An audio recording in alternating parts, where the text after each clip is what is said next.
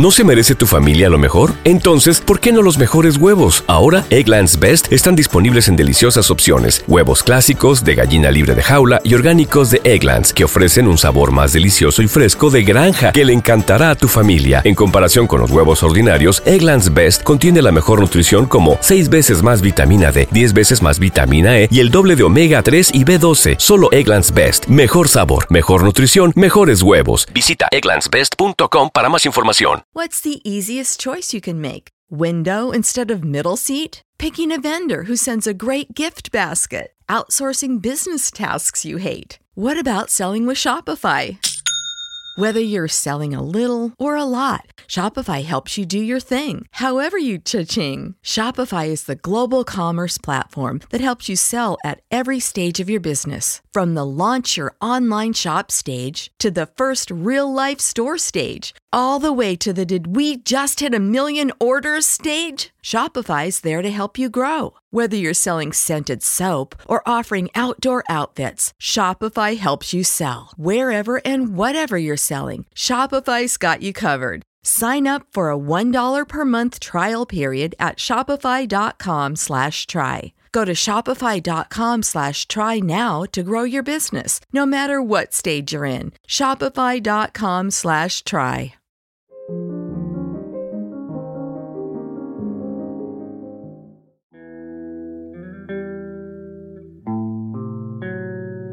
Audiolibros y más presenta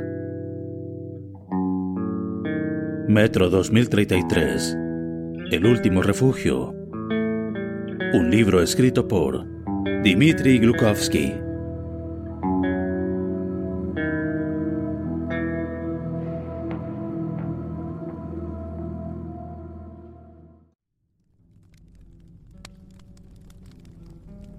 Capítulo 2 El cazador Una vez más, Artyom se torturaba con sus miedos.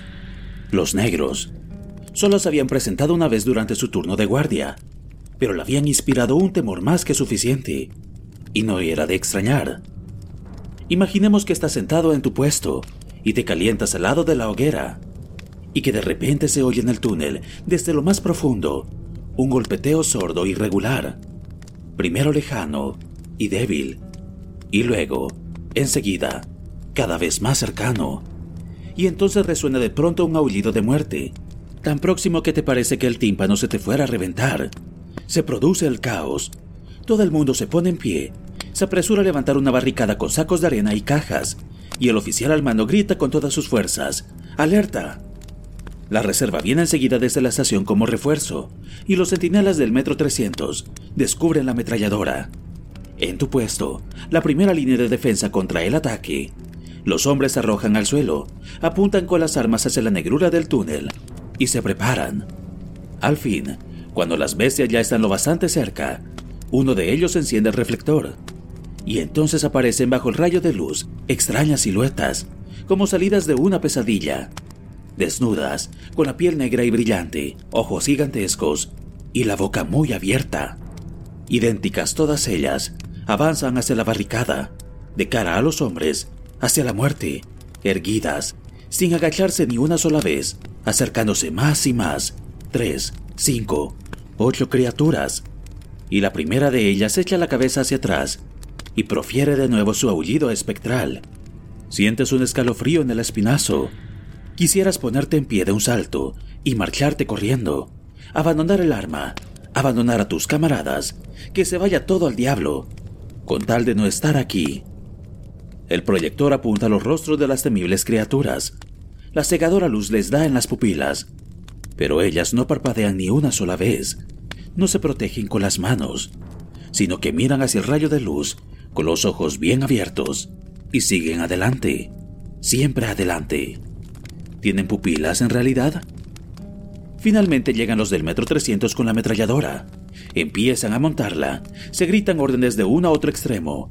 Todo está a punto, se oye la orden largamente esperada, fuego. Varios Kalashnikov crepitan al unísono, y también la ametralladora dispara con gran estruendo. Pero los negros no se detienen. Erguidos, sin apartarse ni tan siquiera de su camino, siguen adelante, imperturbables.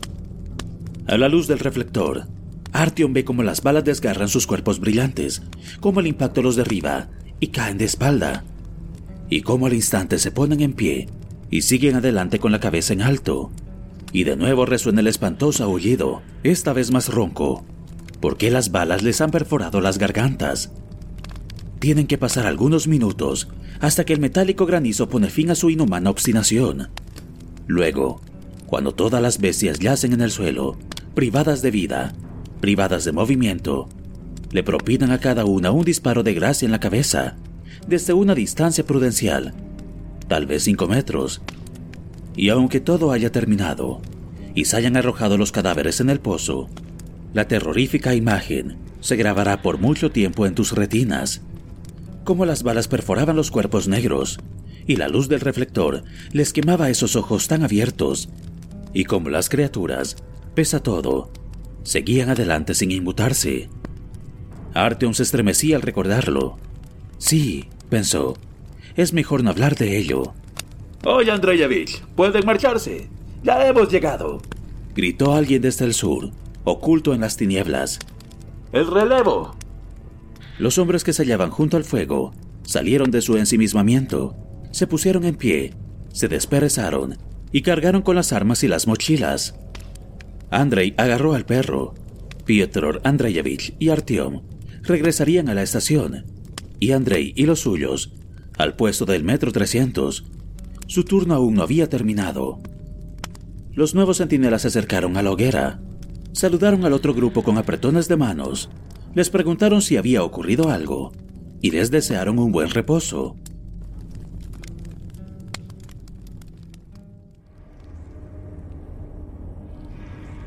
Durante el camino hacia el sur, por el túnel, Piotr Andreyevich y Andrei empezaron a discutir acaloradamente.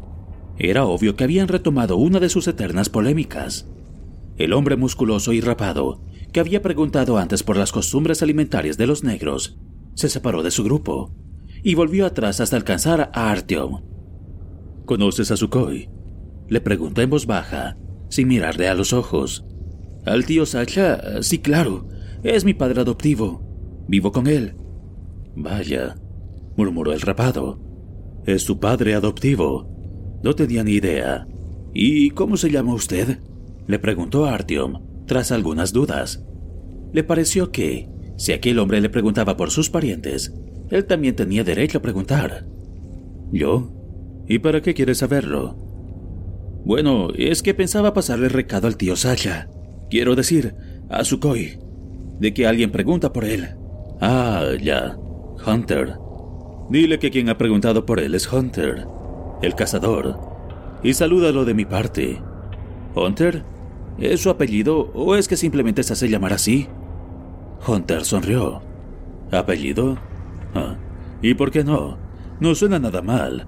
No, muchacho, no es mi apellido. Es... Em, ¿cómo te lo diría yo? Mi vocación. ¿Y cómo te llamas tú? Artyom. Encantado de conocerte. Me parece que dentro de poco nos conoceremos mejor. que te vaya bien. El hombre le guiñó el ojo a Artyom y se quedó con Andrei en el metro 300. Ya no faltaba mucho para llegar. A lo lejos se oía el animado barullo de la estación. Piotr Andreyevich, que caminaba junto a Artyom, le preguntó preocupado. Oye, Artyom, ¿quién era ese? ¿Qué te ha dicho? Un hombre un poco raro. Me ha preguntado por el tío Sacha. Quizá lo conozca. ¿Lo conoce usted a él? En realidad, no. Ha venido para estar entre nosotros tan solo un par de días. No sé para qué asuntos. Creo que Andrei lo conoce. Se ha empeñado en venir a montar guardia en el puesto.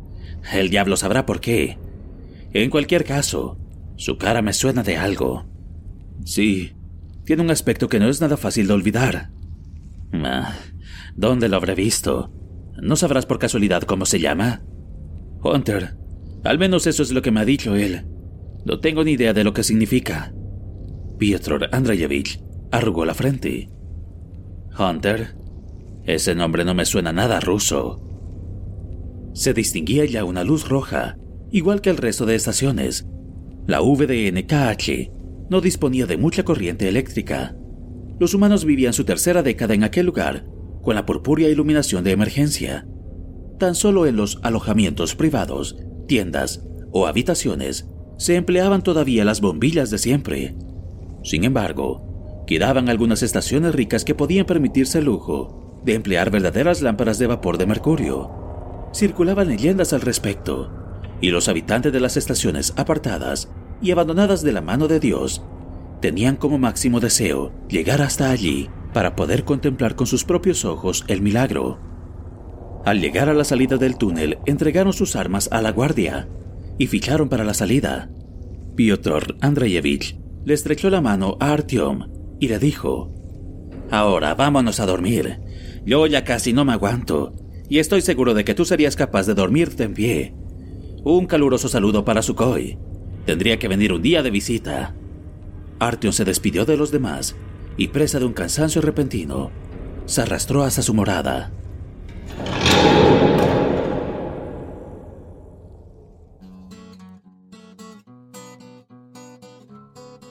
En la VDNKH vivían unas 200 personas, unas pocas en las dependencias del personal y la mayoría en tiendas de campaña. Eran tiendas del ejército, viejas y raídas, pero reparadas a mano con gran competencia. Bajo tierra no había viento ni lluvia, y sus habitantes se encargaban de tenerla en perfectas condiciones para que fueran habitables. Protegían del calor e incluso de la luz, y amortiguaban los ruidos del exterior. ¿Qué más se podía pedir? Las tiendas acurrucaban junto a las paredes, tanto por el lado del andén como por el del vestíbulo central. Este último estaba dividido de un extremo a otro por un espacio libre que hacía las veces de calle. Algunas tiendas grandes para matrimonios con hijos se encontraban en los arcos que daban acceso al andén, pero varios de estos, a ambos extremos del vestíbulo, así como en su centro, quedaban libres. Bajo el andén también había espacio, pero no el suficiente para habitarlo en la VDNKH se empleaban como despensas. Los dos túneles que partían hacia el norte estaban conectados, a escasos metros de la estación, por un breve trecho de vía transversal instalado en su tiempo para que los trenes pudieran volver hacia atrás. Pero en el momento presente, uno de los dos túneles terminaban en el punto de conexión con esa vía. Los habitantes de la estación habían provocado un derrumbe en el trecho posterior el otro túnel iba hacia el norte, en dirección al jardín botánico, y casi hasta Mitishki. Lo habían dejado abierto por si se daba una situación de emergencia, y era allí donde Artyom había estado montando guardia. El resto del segundo túnel, así como el tramo de conexión, se empleaba para el cultivo de setas. Los habitantes de la estación habían desmontado las vías, habían dejado la tierra cultivable al descubierto y la habían abonado con desechos procedentes de los contenedores de basura. En aquel lugar solo había ya blancas hileras de setas. Uno de los túneles que iban hacia el sur se había venido abajo en el metro 300, y al final de este, lo más lejos posible de las viviendas de los humanos, se encontraban los gallineros y las posilgas. La morada de Artiom se hallaba en la calle principal. Allí, en una de las tiendas pequeñas, vivía con su padre adoptivo. Este trabajaba en la administración y era responsable de los contactos con otras estaciones. Por ese motivo, podían vivir los dos solos en una tienda. Era solo suya, de la máxima categoría. A menudo Sukhoi desaparecía durante dos o tres semanas. Nunca se llevaba consigo a Artyom. Decía que sus misiones eran demasiado arriesgadas y que no quería que corriera peligro.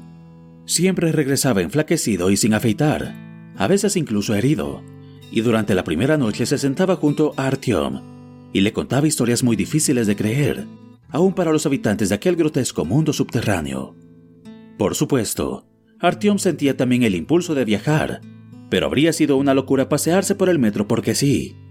Las patrullas de las estaciones independientes eran muy desconfiadas y no dejaban pasar a nadie que llevara armas, y adentrarse en el túnel sin armas era una muerte segura. Por ello, Artyom nunca se había alejado mucho de la estación después de que su padre adoptivo lo trajera de la Saviolovskaya. Alguna vez había ido en viaje de negocios a la Alexeyevskaya, pero nunca solo, naturalmente, sino con un grupo. Y de vez en cuando habían llegado incluso hasta la Rizkaya. También habían participado en una incursión sobre la que no podía decir ni una palabra a nadie, por mucho que quisiera.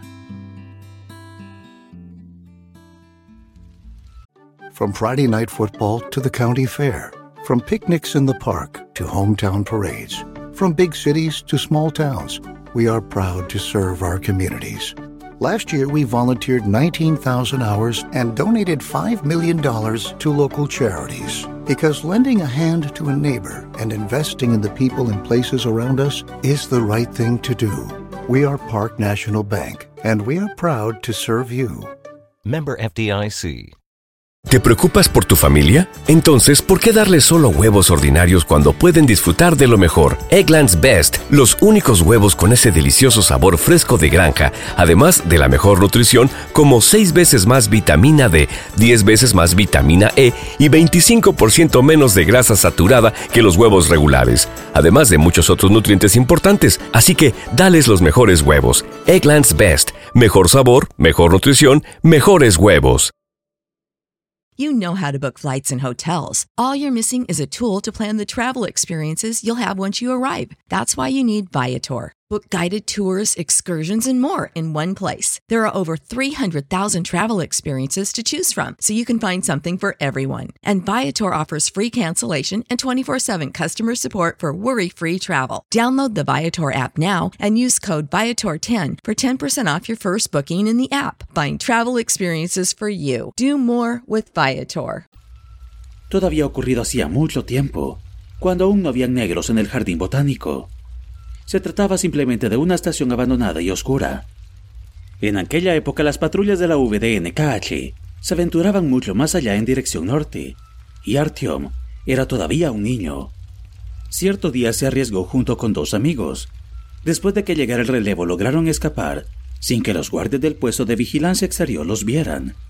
Iban con linternas y con una escopeta de dos cañones que uno de los amigos había robado a sus padres. Se pasearon largo rato por la estación de Botanichevsky Sad. Era un lugar horrendo, pero al mismo tiempo interesante. Por todos lados, a la luz de las linternas, hallaron restos de viviendas humanas, interiores quemados, libros carbonizados, juguetes rotos, ropa hecha jirones. Las ratas iban en silencio de aquí para allá. De vez en cuando se oía un extraño chirrido, y entonces uno de los amigos de Artyom, probablemente Senia, el más despierto y curioso de los tres, tuvo una idea. ¿Y si tratáramos de abrir la puerta y subir hacia arriba por la escalera eléctrica? Tan solo para ver cómo es el mundo de arriba, para ver lo que hay. Al principio, Artyom se opuso. Se acordaba demasiado bien de las últimas historias que le había contado su padre adoptivo. Le había hablado de seres humanos que salían a la superficie y que luego padecían graves enfermedades, y también de los horrores que se podían encontrar allí arriba. Pero los otros dos trataron de convencerle. Era una oportunidad única. ¿Cuándo podrían acercarse de nuevo a una estación abandonada sin la compañía de adultos? Y además, podían subir y ver con sus propios ojos cómo era el mundo cuando no se tenía nada sobre la cabeza. Como todos estos argumentos no sirvieron para nada, le dijeron que era un cobarde y que lo harían sin él. La idea de quedarse solo en la estación abandonada y de hacer el ridículo ante sus dos mejores amigos se le hizo insoportable a Artyom, y por ello, aún en contra de su voluntad, lo siguió. Se llevaron una gran sorpresa. El mecanismo de la puerta metálica que se interponía entre los andenes y la escalera automática aún funcionaba. Fue precisamente Artyom quien, tras media hora de desesperados forcejeos, consiguió activarlo. La herrumbrosa puerta de hierro se deslizó chirriando hacia un lado, y quedó ante sus ojos una escalera mecánica relativamente corta que llevaba hasta arriba. Algunos escalones habían salido de su sitio, y así pudieron ver, a la luz de las linternas, las gigantescas ruedas dentadas que años atrás habían dejado de moverse para siempre. La herrumbre las había corroído y estaban cubiertas de una sustancia de color marrón, que se movía de manera casi imperceptible. Tuvo que pasar un rato para que los tres consiguieran llegar hasta arriba. En más de una ocasión, uno de los escalones se dio bajo su peso y rodó escalera abajo. Tuvieron que agarrarse a los soportes de la antigua iluminación de la escalera para poder pasar sobre los huecos que quedaban. El trecho que tenían que recorrer hasta llegar arriba no era largo, pero su coraje inicial se había desvanecido al romperse el primer escalón. Para infundirse nuevamente valor, se imaginaron que eran verdaderos stalkers. Stalker A pesar de su sonido extranjero y extraño, esta palabra había entrado en la lengua rusa. Originalmente designaba a individuos que habían caído en la miseria y se arriesgaban a entrar en campos de pruebas abandonados por el ejército. Su objetivo era encontrar proyectiles y bombas no utilizados para desmontarlos y vender las partes metálicas por partes. También se refería a todo tipo de personas dudosos que en tiempos de paz se arrastraban por las alcantarillas y hacían otras cosas por el estilo. Todos ellos tenían algo en común. Se arriesgaban a correr peligros extremos, se enfrentaban a lo desconocido, lo incomprensible, lo terrible, lo inexplicable. ¿Quién sabía lo que podía encontrarse en los campos de pruebas abandonados, donde la Tierra, contaminada por la radiación, desfigurada por millares de explosiones, atravesada por trincheras y perforada por catacumbas, podía haber alumbrado monstruosas criaturas? Y tan solo la imaginación alcanzaba a concebir lo que habría crecido en las cañerías de aquella ciudad monstruosa, desde que los dueños de las viviendas hubieran cerrado los accesos con el fin de aislarse para siempre de aquel tenebroso, angosto y fétido laberinto. En el metro se llamaba Stalkers a los temerarios que se atrevían a ascender a la superficie. Provistos de trajes aislantes, máscaras de respiración con los anteojos empañados, armados hasta los dientes, subían para proveerse de bienes que la comunidad necesitaba. Municiones, máquinas, piezas de recambio, sustancias inflamables. Las personas que se atrevían a subir se contaban por cientos, pero eran pocos los que regresaban con vida. Eran considerados de gran valor. Su rango era todavía más alto que el de los antiguos trabajadores del metro. Arriba se echaban todo tipo de peligros, desde la propia radiación hasta las terroríficas criaturas que ésta había engendrado. Sí, aún había vida en la superficie, pero no podía compararse con lo que comúnmente se entendía como tal. Todo y cada uno de los Stalkers eran leyendas en vida, semidioses. Jóvenes y ancianos los miraban con fascinación. Los niños nacían en un mundo en el que ya no era posible nadar ni volar, en el que las palabras piloto y marinero apenas si se utilizaban, y por ello lo que los chicos querían era hacerse stalkers, marcharse envueltos en una armadura brillante, acompañados por cientos de miradas temerosas y emocionadas, hacia lo alto, allá donde moraban los dioses, luchar contra monstruos y luego, tras regresar bajo tierra, ofrecerles a los hombres carburante, municiones, luz y fuego, es decir, la vida. También Artyom y sus amigos Senia y Vitali, el criticón, habrían querido hacer de Stalkers, y mientras trepaban con gran esfuerzo por la escalera mecánica, pese a los temibles crujidos de esta y a los escalones que se desprendían, se habían imaginado que ya llevaban puestos el traje aislante con los contadores Geiger y que iban armados con potentes ametralladoras portátiles, como los verdaderos Stalkers. Pero no llevaban contadores Geiger ni trajes aislantes, y en vez de las imponentes ametralladoras del ejército, tenían solamente aquella escopeta antediluviana de doble cañón, que ni siquiera sabían si funcionaría. La escalada terminó enseguida. Les faltaba muy poco para llegar a la superficie. Por fortuna era de noche si no, se habrían quedado ciegos. Sus ojos, que durante los largos años de vida subterránea se habían acostumbrado a la oscuridad, las hogueras de acampada y la luz roja de la iluminación de emergencia, no habrían soportado los cegadores rayos del sol. Ciegos e indefensos, no habrían tenido apenas posibilidad de volver a casa. El vestíbulo de entrada de la estación Botanichesky Sad estaba destruido casi totalmente. La mitad del techo se había venido abajo y a través del boquete se alcanzaba a ver un cielo estival de color azul oscuro. Como no había nubes de polvo radiactivo que lo empañaran, relucían miríadas de estrellas. Pero ¿qué puede significar un cielo estrellado para un niño incapaz de imaginarse lo que es no tener nada sobre la cabeza? Levantar la cabeza y no encontrarse con una bóveda de hormigón, ni con un mohoso laberinto de cables y tubos, sino con un abismo de color azul oscuro que de repente se abre ante tus ojos ¿Qué sentimiento les podía inspirar? ¿Y las estrellas?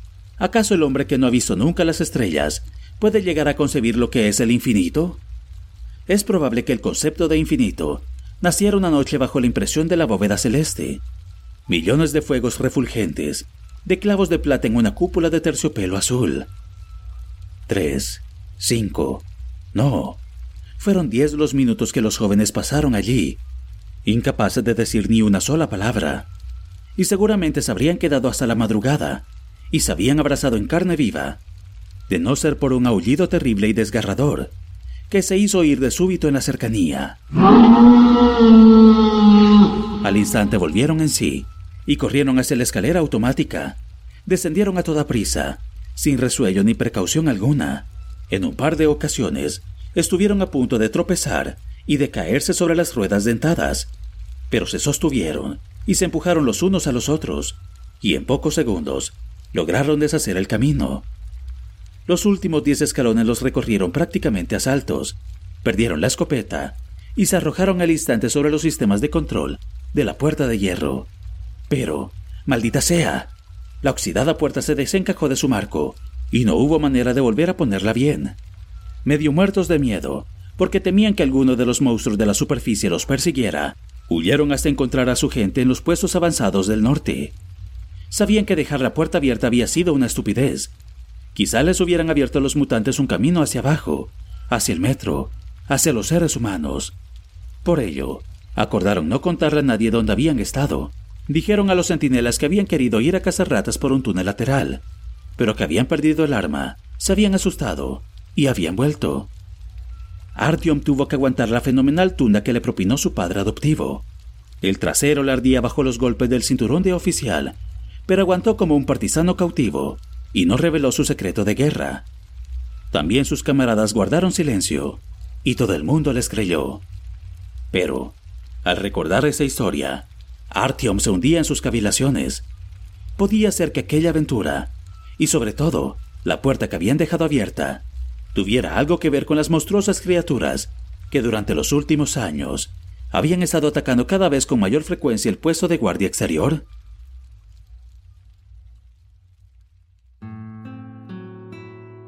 Artyom saludaba a todos los que se encontraba. Se detenía aquí y allá para informarse de las últimas novedades, estrecharle la mano a un conocido, besar en la mejilla a una joven amiga, informar a los mayores que le preguntaban por su padre adoptivo, Finalmente llegó a su tienda. No había nadie en casa y decidió acostarse sin esperar a su koi. Al fin y al cabo, ocho horas de guardia no eran ninguna minucia. Se sacó las botas, se quitó la chaqueta y hundió el rostro en la almohada. No tardó en dormirse. Una de las alas de la tienda se levantó y sin hacer ruido, una poderosa figura se coló en el interior. Desconocía aquel rostro la roja iluminación de emergencia arrojaba siniestros reflejos sobre su cráneo rapado. Se oyó una voz cavernosa. ¿Ya lo ves? Nos encontramos de nuevo. Tu padre adoptivo no está. Mm, no importa. Tardo o temprano lo vamos a atrapar. No se escapará. Entre tanto, vas a venir conmigo. Tendríamos que hablar de algo. De la puerta del jardín botánico, por ejemplo. Artyom se quedó de piedra reconoció la voz del hombre que se había presentado como Hunter. Se le estaba acercando lentamente, sin hacer ruido. No le podía ver el rostro. Algo había de raro en la luz. Artyom quiso pedir ayuda, pero una mano grande, fría como la de un muerto, le tapó la boca. Finalmente consiguió agarrar la linterna, encenderla e iluminar la cara del hombre.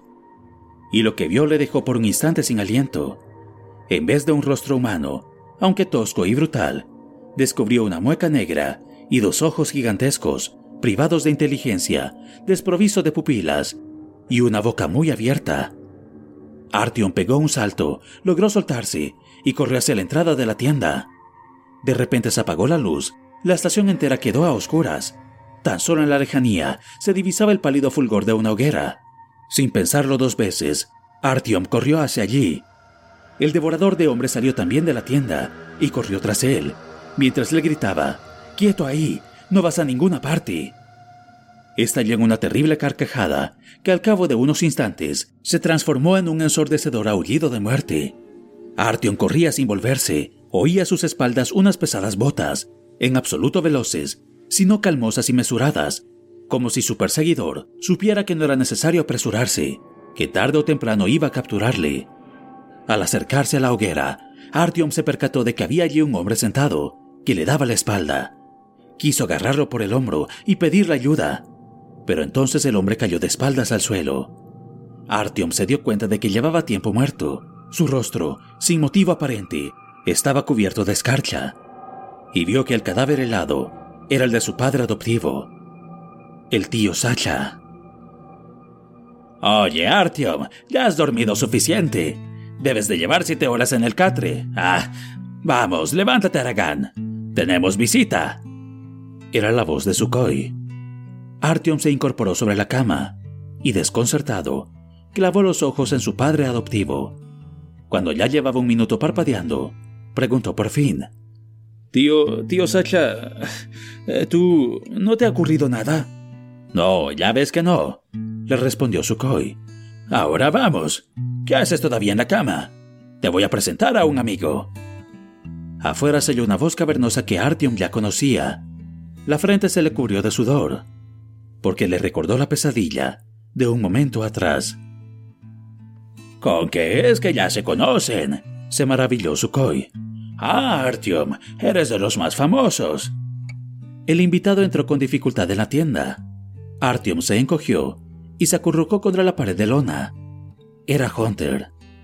Una vez más se acordó de su pesadilla, los ojos oscuros y vacíos, las pesadas botas que le seguían de cerca, el cadáver helado junto a la hoguera. Sí, nos conocemos ya, consiguió decir Artyom, y con suma reticencia le tendió la mano a Hunter. Este tenía la suya cálida y seca. Artyom se dio cuenta de que todo había sido un sueño. Aquel hombre no era malo. Todo había sido una fantasía, atizada por la angustia que había sufrido durante las ocho horas de guardia en el túnel. Sus miedos le habían gastado una mala pasada mientras dormía. Por favor, Artyom, caliéntanos agua para el té. Sukhoi le guiñó el ojo a su invitado. ¿Has probado nuestro té? Es fuerte. Hunter asintió con la cabeza. Lo sé, es buen té. En la estación Pechatniki también hacen, pero el suyo es agua sucia. El de ustedes, en cambio, no tiene punto de comparación. Artyom fue por agua y luego se dirigió a la hoguera comunitaria para calentar la tetera. Por el camino se le ocurrió que Pechatniki se hallaba al otro extremo de la red metropolitana. Solo el diablo sabía cuán largo era el camino hasta allí. Había un gran número de líneas, corredores y estaciones por los que solo se podían transitar a fuerza de engaños, violencia o amigos poderosos. Y aquel hombre decía con toda tranquilidad, ahí también hacen. Sí, no cabía duda de que se trataba de un personaje interesante, aunque le provocara cierta inquietud. Y tenía unas manos fuertes. Artyom, por su parte, no era manco, y en general le gustaba estrechar las manos de sus interlocutores para medir sus fuerzas con estos. Cuando el agua empezó a hervir, tomó la tetera y regresó a la tienda. Hunter se había quitado el abrigo. Dejaba a la vista un jersey de cuello de cisne, de color negro, muy ceñido sobre un cuello robusto y un torso musculoso. Lo llevaba metido por dentro de unos pantalones militares. Sobre el jersey se había puesto un chaleco multiusos con gran número de bolsillos y le colgaba del hombro, en una pistolera, una pistola bruñida de impresionantes dimensiones. Al fijarse en ella, Artyom se dio cuenta de que se trataba de una Stechkin, con silenciador atornillado. Llevaba incorporado otro accesorio más, quizás una mira de rayo láser. Un monstruo como aquel debía de haber recostado una fortuna. Ciertamente no se trataba de un arma únicamente para la autodefensa, eso estaba claro. Artyom se acordó de que Hunter, al decirle su nombre, había añadido el cazador. Vamos, Artyom, sírvele al invitado, exclamó Sukhoi. Siéntate, Hunter, a ver qué me cuentas. El diablo sabrá cuánto tiempo hace que te veo. Ya hablaremos luego sobre mí. No tengo muchas novedades interesantes, pero he oído que a ustedes les han estado ocurriendo cosas raras. Parece que ciertas criaturas los están atacando. Desde el norte. He oído algo así en el puesto de vigilancia exterior. ¿Qué sucede? Hunter hablaba de una manera peculiar, con frases breves y entrecortadas.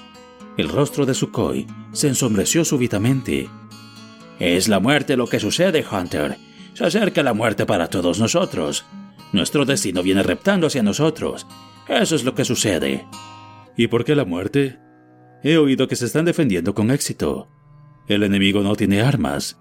Pero, ¿De dónde proceden esos enemigos? ¿Quiénes son? No he escuchado nada semejante en otras estaciones.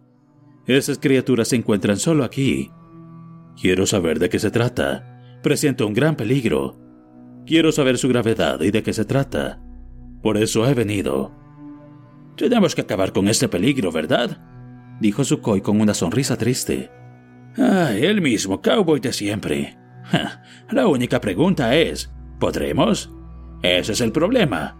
Esa historia es mucho más complicada de lo que tú piensas. No se trata simplemente de unos cuantos zombies, ni de cadáveres andantes, como los que podrías ver en una película.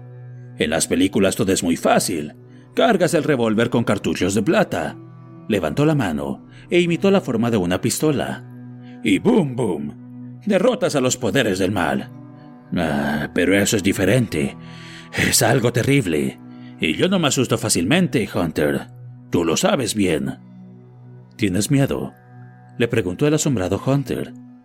Su arma más poderosa es el terror. Cada vez es más difícil que los soldados aguanten en sus puestos. Están allí, apostados, con las metralletas y las ametralladoras a punto de disparar. Y entonces los atacan esas criaturas, sin armas. Y aunque los nuestros saben que cuentan con la superioridad numérica y que están mejores armados que ellos, se sienten tentados de huir. Les cuesta mucho resistirse al miedo. Ya tenemos algunos que deberían ingresar en una clínica psiquiátrica. Te lo digo con toda confianza.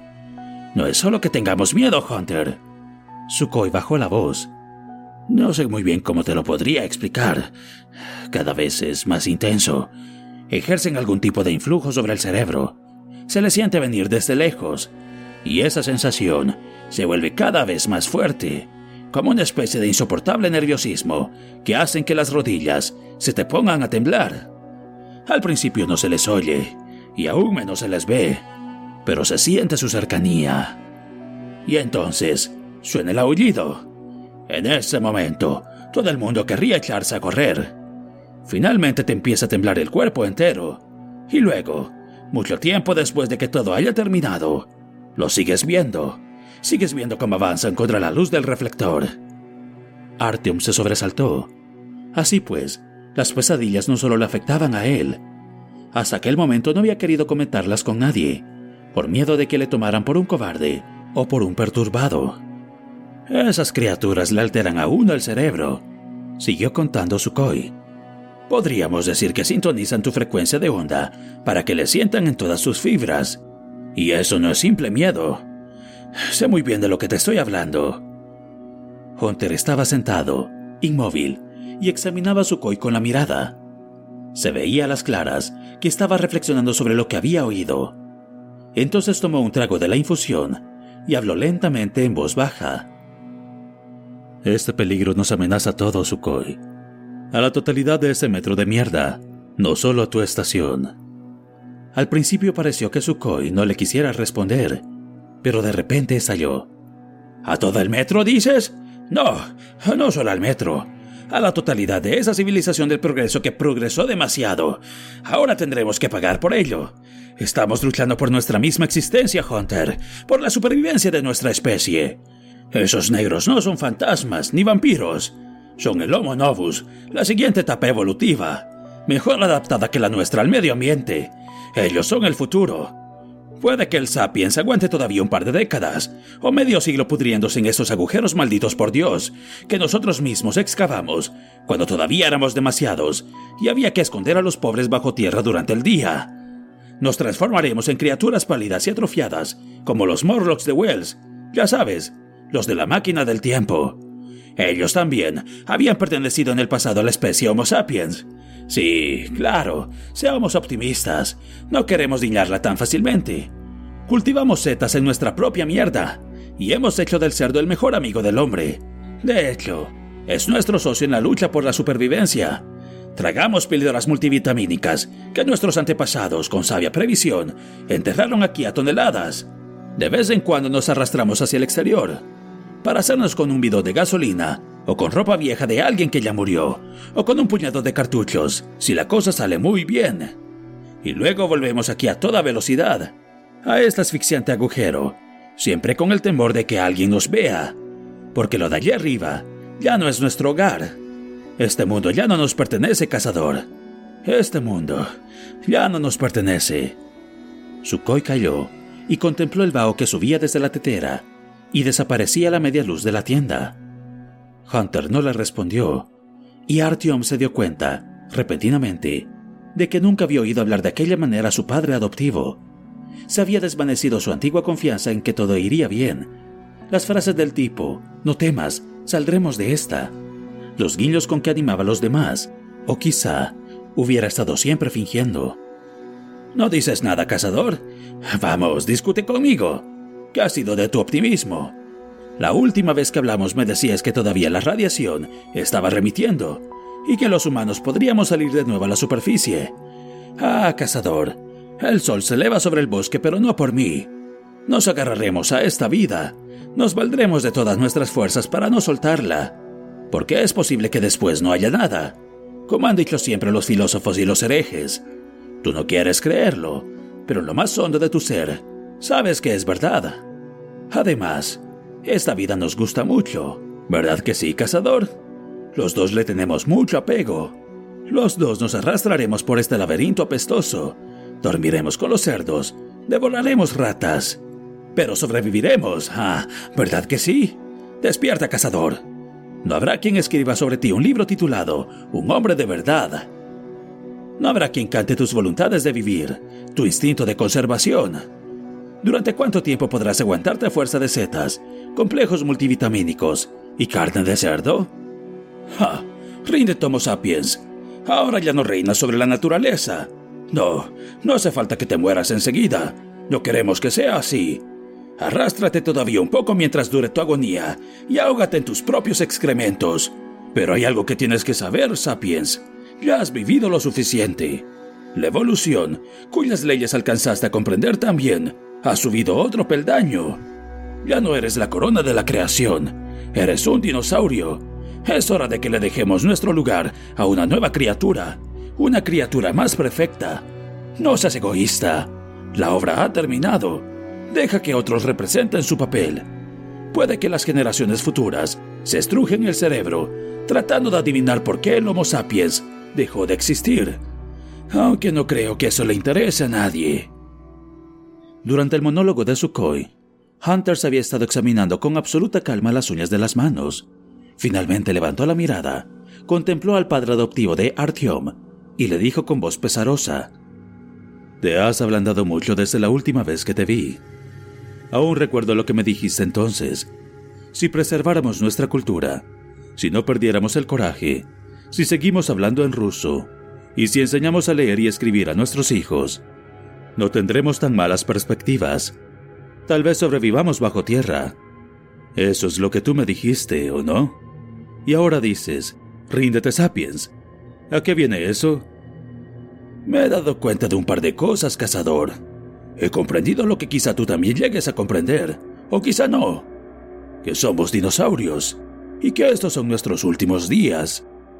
No importa que duremos una década o un siglo, no merece la pena seguir resistiendo, ¿verdad? Le interrumpió Hunter. Había algo terrible en su tono de voz. ¿Es eso lo que pretendes decirme?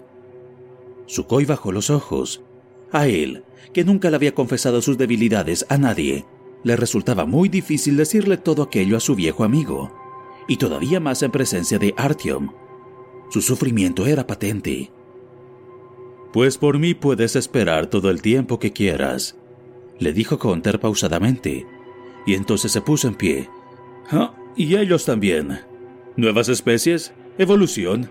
¿Extinción inevitable? Ya he pasado por otras cosas. Esto que ocurre aquí no me da ningún miedo, ¿lo entiendes? No me voy a rendir. ¿Instinto de conservación? Puedes llamarlo así, si quieres. Sí, voy a agarrarme a esta vida, y me la suda esa evolución de la que me hablas. Aunque nuevas especies se pongan a la cola, yo no soy una abeja ni pienso permitir que me lleven al matadero. Ríndete, por favor, y ve en busca de esos colegas tuyos más perfectos y adaptados al medio. Cédeles tu puesto en la historia. Si de verdad piensas que ya has luchado bastante, entonces lárgate, deserta. No te voy a condenar por ello. Pero no quieras asustarme a mí, y tampoco intentes arrastrarme hasta el matadero. ¿Para qué me haces esas prédicas? Para no estar tan solo, para poder rendirte con toda la comunidad, para que la rendición no sea tan humillante. ¿O es que quizás el enemigo te ha prometido una cazuela con sopa de sémola caliente por cada uno de los camaradas que pongan en sus manos? ¿Dices que mi lucha es inútil? ¿Que nos encontraremos en los márgenes del abismo? A la mierda con tu abismo. Si te crees que tu lugar está allí, en el fondo, hazme el favor y toma aliento y salta. Pero aquí se separan nuestros caminos. El día en el que el ser humano racional, el Homo sapiens cultivado y civilizado opte por la rendición, renunciaré yo también a este título de honor y me transformaré en animal. Y como un animal, me aferraré a la vida y saltaré a la garganta de quien sea para sobrevivir. Y sobreviviré. ¿Lo has entendido? Sobreviviré. Hunter se sentó y le pidió en voz baja a Artyom que le trajera más té. Entonces Sukhoi se levantó y salió afuera, melancólico y taciturno, para ir por agua y calentar de nuevo la tetera. Artyom se quedó solo en la tienda con Hunter. Se había inflamado con sus últimas palabras, preñadas de vibrante desprecio y airada voluntad de sobrevivir. Durante largo rato dudó en hablarle, pero entonces Hunter le habló a él.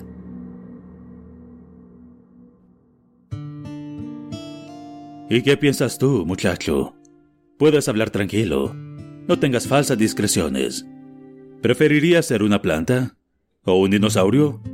¿Tú también quieres quedarte sentado sobre tus cosas y esperar a que vengan por ti? ¿Conoces la historia de la rana y la leche? En cierta ocasión, dos ranas se cayeron dentro de un cuenco de leche. Una de ellas empleó la razón y se dio cuenta enseguida de que no tenía sentido resistirse, de que era imposible escapar al destino. Y quién sabe, quizás haya vida después de la muerte. Y en tal caso, ¿de qué serviría fatigarse y abrigar vanas esperanzas? Así no hizo nada y se ahogó. La segunda rana debía de ser imbécil o atea. En cualquier caso, se puso a mover las patas como loca. Podríamos preguntarnos, ¿para qué? Su muerte era inevitable. Pero el caso es que movió y movió las patas, hasta que la leche se convirtió en mantequilla y así pudo escapar viva. Y ahora, guardemos un minuto de silencio por su colega, que en nombre del progreso filosófico y del pensamiento racional, perdió su vida. Arteón carraspeó para aclarar la voz. ¿Quién es usted? ¿Que quién soy yo? Ya lo sabes, yo soy un cazador. Pero, ¿por qué se hace llamar cazador? ¿A qué se dedica usted? ¿Se dedica a la caza? ¿Cómo te lo podría explicar? ¿Sabes cómo está constituido el organismo humano? Se compone de millones de diminutas células. Algunas de ellas transmiten señales eléctricas, otras almacenan información. Hay otras que absorben los alimentos y otras que transportan el oxígeno.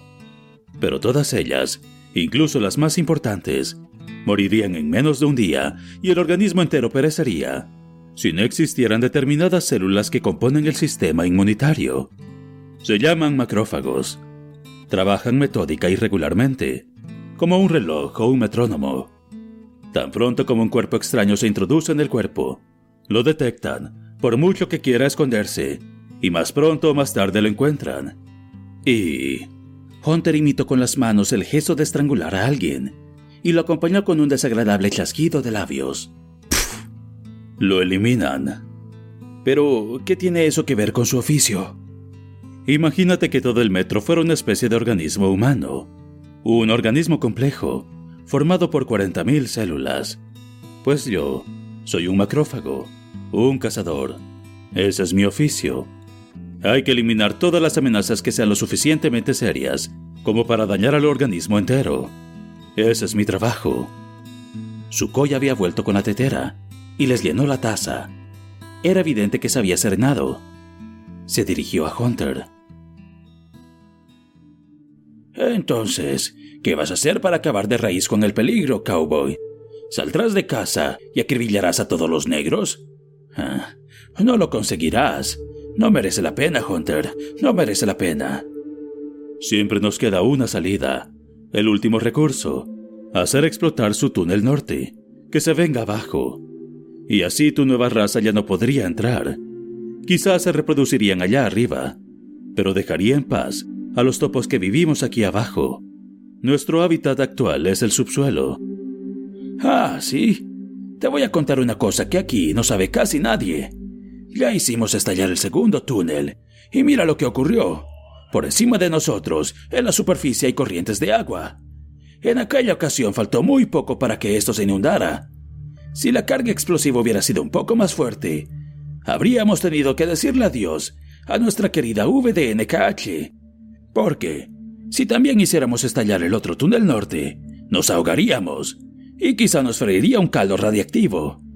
Eso sí que sería el fin, y no solo para nosotros. Ese es el peligro que de verdad amenaza al metro. Si esas son nuestras tácticas en la lucha por la supervivencia, la especie derrotada será la nuestra. Haki. ¿Y qué me dices de la puerta hermética? ¿No hay nadie que pueda cerrarla? Hace 15 años algún listo desmontó las puertas de la línea entera, seguramente para emplearlas en la defensa de su propia estación. Nadie sabe quién fue. ¿No te habías enterado? Una vez más, Haki.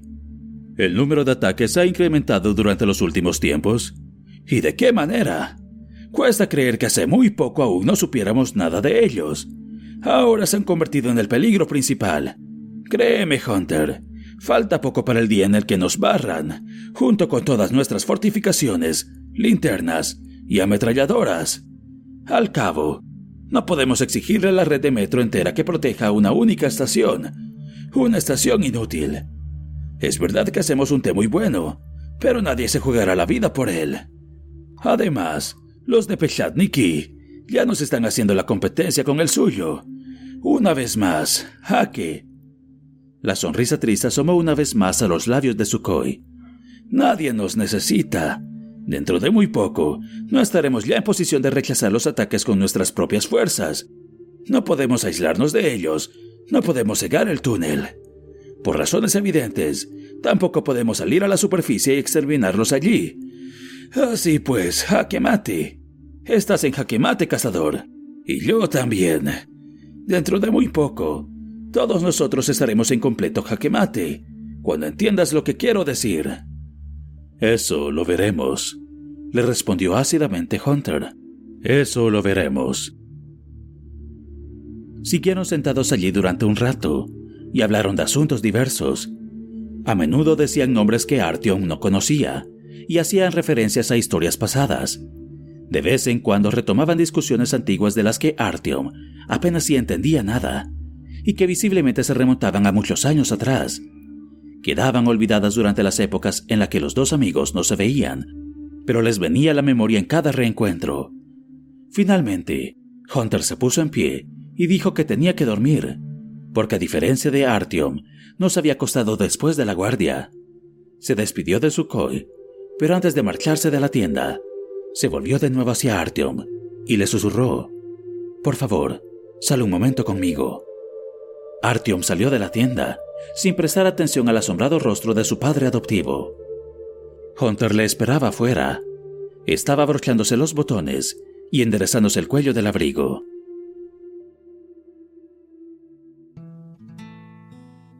¿Quieres que vayamos un rato de paseo? Le propuso, y ambos se encaminaron sin prisa alguna hacia la tienda para huéspedes donde se alojaba el cazador. Artyom le siguió sin acabar de decidirse. Estaba tratando de adivinar qué quería decirle aquel hombre. Artyom aún era un jovenzuelo. Nunca había hecho nada importante, ni siquiera provechoso. ¿Qué te parece lo que estoy haciendo? Le preguntó Hunter. Me parece magnífico, murmuró tímidamente Artyom. Si no fuera por usted, eh, bueno, y por los otros que son como usted, eh, si es que hay otros, haría tiempo que estaríamos todos. Se dio cuenta de la torpeza con la que se estaba expresando y se puso rojo de vergüenza. En un momento como ese, en el que alguien quería transmitirle algo personal e incluso tener una conversación privada con él, se ruborizaba como una jovencita y tartamudeaba. Hunter sonrió con satisfacción. ¿Sabes valorarlo? Bien. Si el pueblo es capaz de valorarlo, no necesito de nada a los derrotistas. Que se vaya al diablo tu padre adoptivo.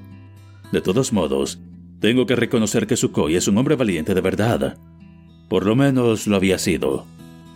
Aquí está sucediendo algo terrible, Artyom. Algo que no se puede tolerar. Tu padre adoptivo tiene razón. No se trata de cuatro fantasmas, como ocurre en docenas de estaciones, ni de simples vándalos, ni de degenerados. Lo que ha aparecido aquí es algo nuevo, algo terrible, y está impregnando el aire de frialdad. Lo está impregnando con la putrefacción de los sepulcros. Hace tan solo dos días que vine, y noto que el miedo empieza a ser mella en mí. Cuando mejor conocemos a esas criaturas, cuanto más las investigamos, cuanto más las vemos, mayor es el miedo. Entiendo que es así. Tú, por ejemplo, aún no las has visto, ¿verdad? Hasta ahora, tan solo en una ocasión. Hace poco tiempo que monto guardia en el túnel norte. Y, sinceramente, la única vez que los he visto, me afectó mucho. Desde entonces he tenido pesadillas sin cesar. Hoy mismo he tenido una. Y eso que ha pasado bastante tiempo desde que las vi. ¿Pesadillas, dices? ¿Tú también? Hunter arrugó la frente. No parece que pueda ser una casualidad. Si me quedara a vivir aquí durante un tiempo, quizás un par de meses, y montara guardia habitualmente con ustedes, quizá perdería yo también todo mi coraje.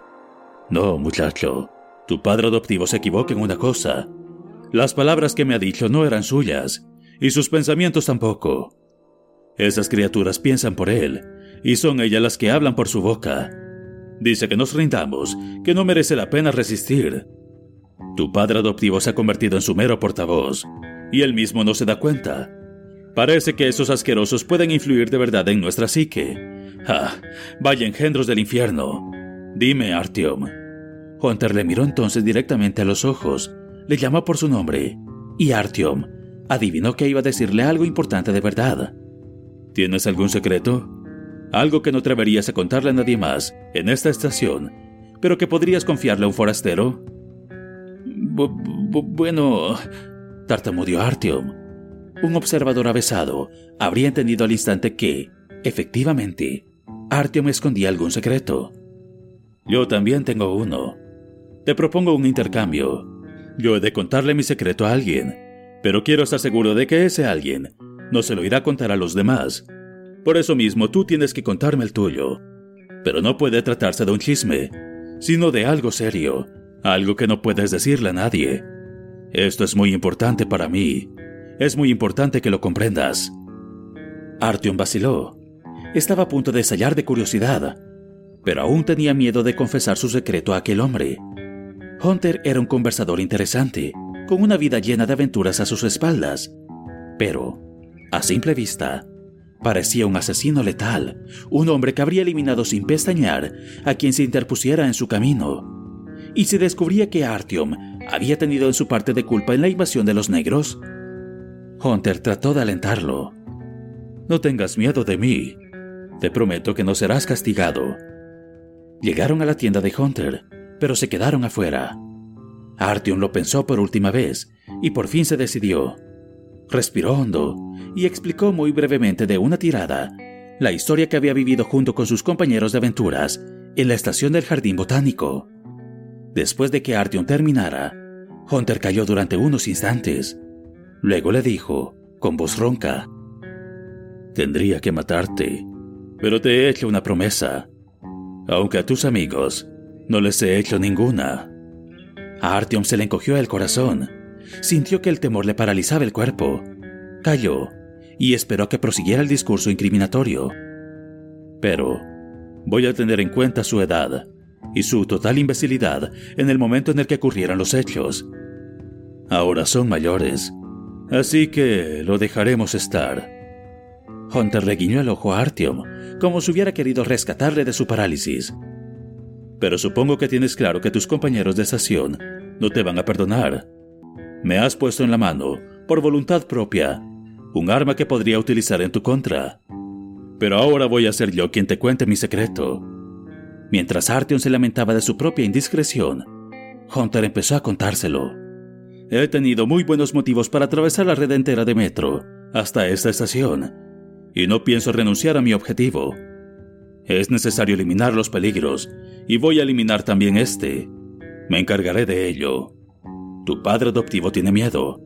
Al parecer está siendo abducido por esas criaturas. Ya no se defiende contra este proceso y ha tratado incluso de arrastrarme a mí con él. Si esa historia de la corriente de agua es cierta, no podemos hundir el túnel con cargas explosivas. Pero ahora, gracias a la información que me has proporcionado, veo las cosas más claras. Cuando los negros aparecieron por primera vez, después de que ustedes salieran a la superficie, entraron por la estación del jardín botánico. Debe de haberse producido algún fenómeno horrible allí arriba. Y eso significa que podemos bloquearlos allí, más cerca de la superficie, sin el peligro de una inundación. Pero quién sabe lo que podría ocurrir en el túnel norte, más allá del metro 700. Allí terminan sus poderíos y empieza el poder de las tinieblas, el mismo que reina sobre la mayor parte del metro de Moscú. Iré allí, pero no quiero que nadie sepa nada. Le contarás a Sukhoi que te he estado preguntando por la situación en la que se encuentran. Al fin y al cabo, eso es lo que he hecho. Quizá no tengas que darle explicaciones a nadie más. Y si todo anda bien, seré yo mismo quien las dé. De todas maneras, es muy posible. Hunter cayó un instante y clavó sus ojos en los de Artyom. Que no regrese. En cualquier caso, no importa si se produce o no se produce la explosión. Si mañana no he regresado, tendrá que haber alguien que les cuente a mis amigos lo que me ha ocurrido y haga saber lo que ocurre en su túnel norte. Hoy he hablado con todas las personas que conozco en esta estación tu padre adoptivo es una de ellas. Y percibo, sí, de hecho estoy viendo ya, como el gusano de la duda y el pavor va rollando el cerebro de todos los que se han encontrado con esas criaturas. Pero necesito una persona cuerda, de cuya inteligencia todavía no se hayan apropiado. Dicho en pocas palabras, te necesito a ti. ¿A mí? ¿Y en qué puedo ayudarle yo? Le preguntó Artyom, maravillado. Escúchame bien. Si no regreso, tendrás que llegar a la polis, a cualquier precio, a cualquier precio. ¿Me has oído bien? Una vez allí, buscarás a un hombre llamado Melnik. Le contarás toda la historia. Hunter desató las correas que cerraban la tienda y levantó un ala de la entrada. Entra conmigo. Te voy a dar algo que le llevarás a Melnik, como prueba de que soy yo quien te envía. Hizo entrar a Artyom. Apenas si quedaba espacio en la tienda, porque en el suelo había una mochila con colores de camuflaje y una alforja, ambas de impresionantes dimensiones. A la luz de la lámpara, Artyom distinguió el cañón de una poderosa arma que asomaba por la alforja y reflejaba la luz con un brillo mortecino. Se trataba sin lugar a dudas de una ametralladora portátil desmontada. Al lado del arma, Artyom vio varias cajas de color negro mate, repletas de cartucheras así como pequeñas granadas de infantería de color verde. Sin hacer ningún comentario sobre su arsenal, Hunter abrió uno de los bolsillos laterales de la mochila y sacó un casquillo metálico, sin cartucho. En su extremo anterior, en lugar del proyectil, había un tapón atornillado. Hunter se lo dio a Artyom. Toma, quédate esto. No me esperes más de dos días y no tengas miedo. Por todas partes encontrarás personas dispuestas a ayudarte. Tienes que llegar a Polis. Sabes muy bien que todo depende de ti. No hace falta que vuelva a explicártelo, ¿verdad? Bien. Deseame suerte y lárgate. Tengo que dormir. Artyom logró pronunciar tímidamente un par de palabras de despedida, estrechó la robusta mano de Hunter y regresó a su celda, abrumado por el peso de la misión que había recaído sobre sus hombros.